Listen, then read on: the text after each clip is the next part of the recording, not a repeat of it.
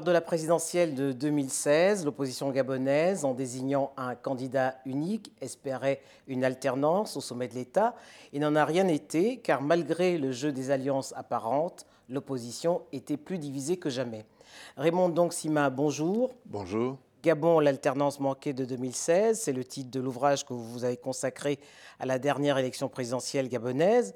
Vous n'êtes pas très tendre avec vos homologues de l'opposition. Vous parlez de leur incapacité à s'accorder, de leur stratégie inefficace et parlez même d'arrangements inavouables. À quoi aurait servi cette plateforme au final? Euh, La plateforme aurait servi à placer le débat sur la recherche de solutions pour le futur et non pas sur euh, la grandeur des uns et des autres. Or, l'élection de 2016 a tourné sur la force de chacun, la beauté des uns, la la capacité des uns et des autres à, faire étalage de, de leur puissance, mais pas sur les solutions que le pays attendait. Et le débat n'a pas porté sur les solutions. Alors quand vous dites arrangement inavouable, à quoi faites-vous allusion? Quand vous avez un parti de l'opposition qui se retrouve dans la commission chargée de gérer l'élection, alors même qu'il n'a pas de candidat à cette élection, et que cela se fait en violation de la loi, le parti qui est au pouvoir se rend bien compte qu'il a en face de lui quelqu'un qui représente l'opposition, mais qui ne remplit pas les conditions prévues par la loi. Donc, ce candidat ne satisfait pas les conditions de la loi. Si le parti au pouvoir accepte cela, c'est en contrepartie de quelque chose. De quoi exactement? La loi, dans son article 12 bis, établit que ne peuvent être membres de la commission qui supervise les élections que des partis politiques qui ont un candidat à cette élection ou des candidats indépendants.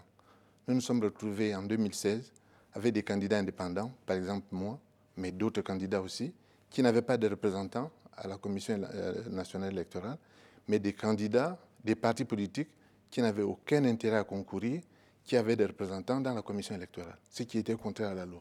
Alors, priorité, euh, dites-vous, a été donnée à des aspects politiques et non pas aux intérêts économiques et encore moins à la bonne gouvernance, la gouvernance vertueuse, comme vous l'appelez dans, votre livre. Euh, vous étiez vous-même candidat à cette élection, hein, candidat indépendant. mais pourquoi vous n'avez pas tiré la sonnette d'alarme à ce moment-là? Ah, J'ai tiré la sonnette d'alarme, je l'ai tiré même plusieurs fois. Le problème, c'est de savoir quel support médiatique sur lesquels on pouvait s'appuyer. Mais si vous regardez sur ma page, par exemple, sur mes pages Facebook, euh, sur les supports que je pouvais utiliser, j'ai écrit à plusieurs reprises avant les élections pour attirer la sonnette d'alarme sur le fait qu'on était dans une mauvaise direction. Alors, la stratégie DTE, qui, qui veut dire destitution, transition et élection, a échoué. Hein. Il aurait fallu, dites-vous, euh, demander un report de l'élection avec comme objectif de peser sur les institutions chargé de les organiser et même de proclamer les, résultats. Mais vous dites également que depuis 1993, toutes les élections au Gabon sont uniques. Alors, que fallait-il faire? Non, si vous permettez, il faut repartir de la DTE. DTE, destitution, euh, transition, élection. Pour faire une destitution d'un président en exercice, il faut avoir l'assurance que les magistrats qui sont chargés de le juger vont être capables de prononcer cette destitution. Or, la, la Haute Cour de justice qui est prévue. Il faut rappeler que la décision a été souhaitée parce que certains membres de l'opposition estimaient que Ali Bongo n'était pas gabonais. Voilà. Mais la, Haute Cour de justice qui aurait dû se prononcer sur cela comprenait, comprend d'après la loi, 13 magistrats. Sur les 13, il y en a 7 qui sont nommés par le président de la République. Est-ce que c'était vraiment réaliste de croire que le président va nommer 7 magistrats qui vont le condamner?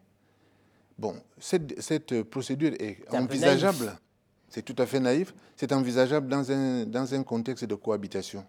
À ce moment-là, on peut imaginer un Premier ministre qui est sûr de l'Assemblée parce que l'Assemblée nationale désigne les six, l'Assemblée et le Sénat désignent les six autres magistrats. Et peut-être que si un Premier ministre manœuvre bien, et s'il est, assuré de ce soutien du Parlement, il peut obtenir une destitution. Mais si le Premier ministre est nommé par le président et qu'il appartient au même parti politique que le président, c'est illusoire, c'est tout à fait naïf de croire qu'on peut obtenir une destitution. Alors, autre problème que vous soulevez dans votre livre, euh, Raymond Dongsima, c'est les observateurs, notamment ceux de l'Union européenne. Vous dites qu'ils ont distribué des bons et des mauvais points, mais surtout vous constatez que la présence d'observateurs étrangers aux élections est la preuve évidente de notre incapacité à gérer nos propres affaires. Donc, ces, missions d'observation sont donc inutiles.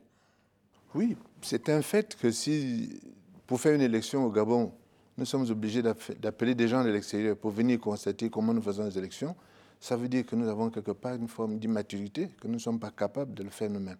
Cela étant, le mandat des, observateurs est ambigu. D'un point de vue sociologique, chez nous, que ce soit au nord, au sud, à l'est, à l'ouest du Gabon, quand on dit observateur dans un, dans un conflit, quand on, on accepte un observateur, ça veut dire que c'est quelqu'un à qui on reconnaît un, une capacité de médiation. De se mettre au-dessus des de partis. se mettre au-dessus des partis et d'être capable de dire à l'un ou à l'autre arrêtez-vous, on ne peut pas continuer comme ça. Mais le mandat des observateurs européens, ce n'est pas ça. C'est un mandat d'observateur, comme on le dit. Ça veut dire qu'ils sont là pour témoigner à la fin de qui a tué qui. Et donc de ne pas dire, pendant que le processus se déroule mal, vous ne pouvez pas avancer comme ça. Par exemple, les observateurs, la mission de l'Union européenne, a signé avec la CENAP euh, une, une, convention pour superviser l'élection. Mais la CENAP était constituée d'une façon illégale. La commission, l'assemblée plénière de la CENAP avec laquelle elle a signé, elle était constituée d'une façon illégale. C'était invraisemblable que l'Union européenne n'ait pas vu que l'assemblée plénière était constituée d'une façon illégale. Donc à quoi ça servait?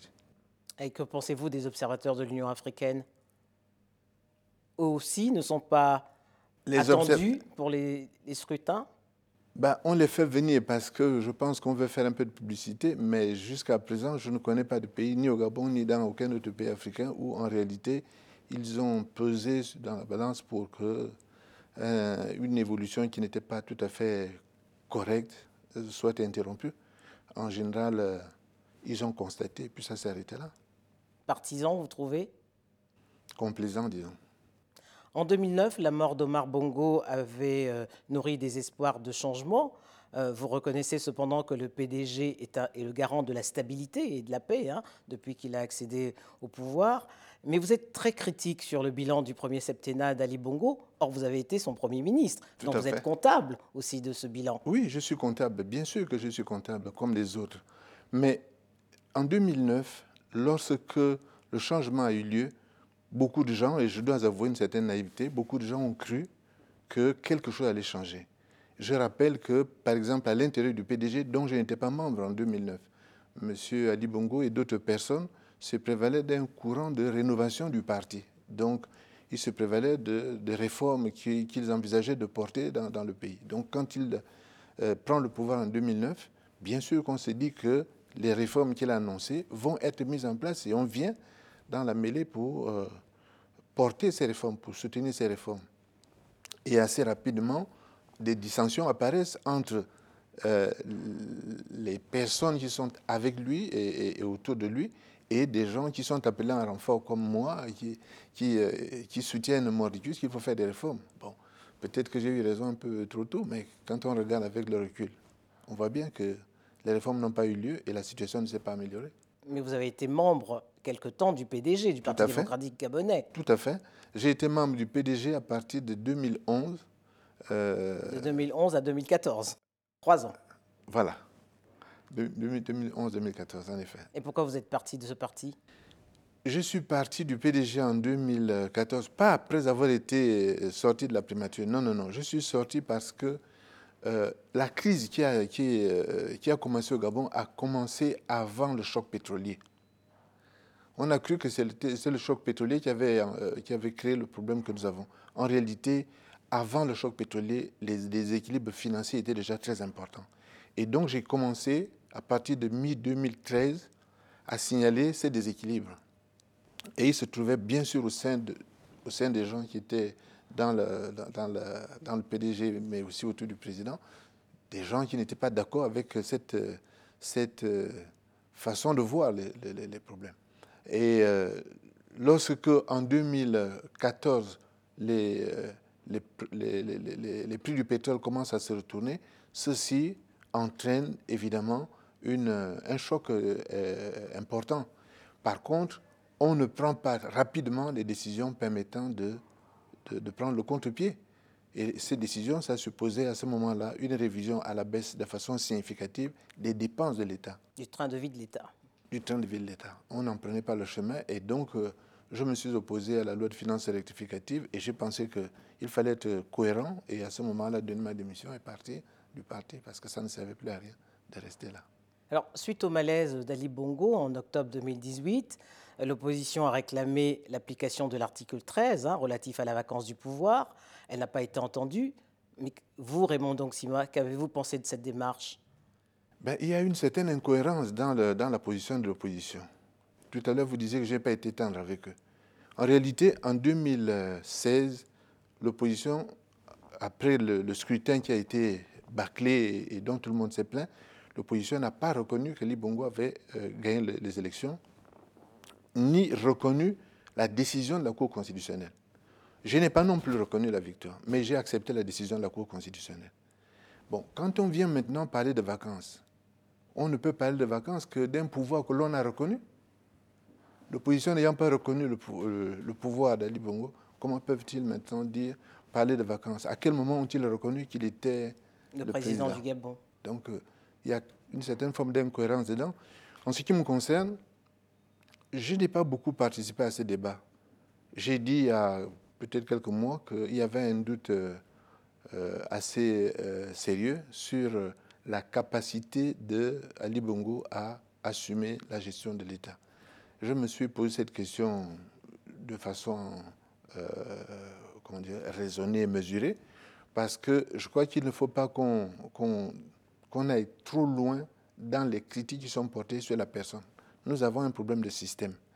Et il y a des gens qui considéraient que euh, Ali Bongo était le problème et il suffisait de le remplacer pour que les choses s'arrangent. Ce qu'on a comme preuve, c'est que Ali Bongo a été incapable de diriger le pays à partir du 24 octobre 2018 et le système a continué à, à fonctionner. Ce qui veut bien dire que c'est un système, ce n'est pas seulement un individu. Raymond Donksima, merci. C'est moi. Merci bien.